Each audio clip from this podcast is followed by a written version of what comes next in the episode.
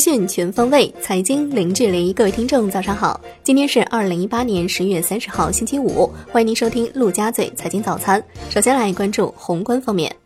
中共中央、国务院发布关于建立更加有效的区域协调发展新机制的意见。意见提出，推动国家重大区域战略融合发展，以“一带一路”建设、京津冀协同发展、长江经济带发展、粤港澳大湾区建设等重大战略为引领。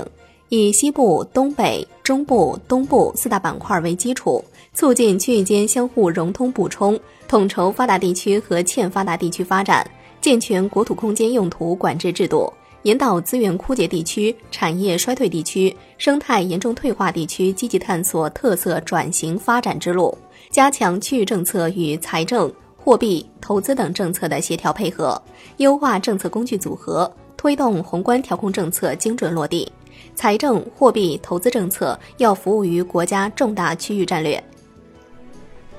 央行公告，十月二十九号不开展逆回购操作。至此，公开市场逆回购已经连续暂停二十五天。二十九号，十一本隔夜品种跌逾二十七个基点，三个月期继续走高。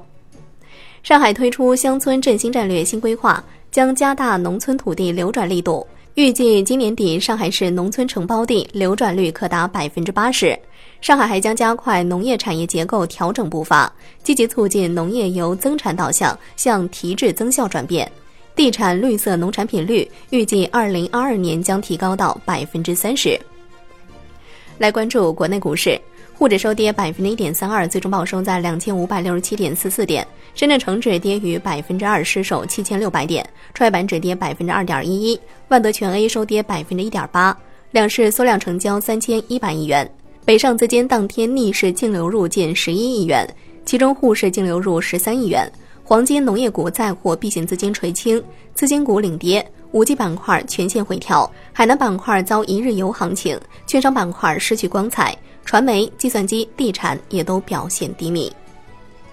恒生指数高开低走，收跌百分之零点八七，报两万六千四百五十一点零三点，日内振幅近百分之二。中国生物制药跌百分之四点三，领跌蓝筹。恒生国际指数跌百分之零点四七，新经济股普跌，美团大跌近百分之十六，创新低，市值较历史高点缩水百分之八十五。同城翼龙跌百分之八，大市成交升至九百零一点九亿港元。中国台湾加权指数收平。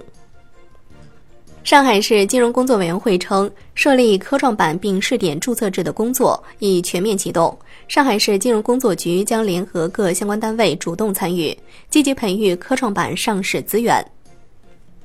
据一财的报道，知情人士透露，长三角大部分科创型企业已收到当地经信委的征询函，目前基本已征集到位，之后将梳理筛选，预计在元旦前会公开发布。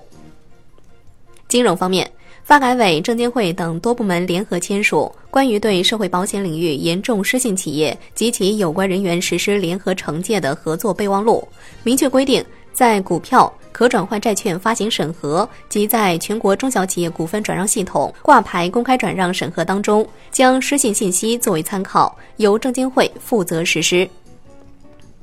楼市方面，据中证报报道。广东出现楼市断供潮的消息，经多方求证，广深两地法院工作人员均否认接到这份通知。深圳确有楼市断供案例，但多是高位接盘、放大杠杆的炒房客，基本没有刚需断供。易居研究院发布报告显示，十月份全国一百个城市新建商品住宅成交均价是一万三千二百零三元每平方米，环比增长百分之零点九，同比增长百分之七点九。海外方面，美联储会议纪要显示，几乎所有委员都认为有理由在相当近期进行加息。讨论在进一步渐进式加息上修改措辞，可能需要尽快调整超额准备金率，可能会在十二月 FOMC 会议前调整。来关注国际股市，截至收盘，道指跌百分之零点一一，标普白指数跌百分之零点二二，纳指跌百分之零点二五，欧洲三大股指多数上涨。德国 DAX 指数跌百分之零点零一，中概股多数收跌。商品方面，伦敦基本金属集体上涨，国内商品期货夜盘多数上涨，动力煤、菜油收跌。债券方面，国债期货截止收盘，主力合约全线收涨，十年期主力合约涨百分之零点一八，五年期主力合约涨百分之零点一一。现券利率债交投活跃，十年期国债回券幺八零零幺九最新成交报百分之三点三六二五，收益率下行近三个基点。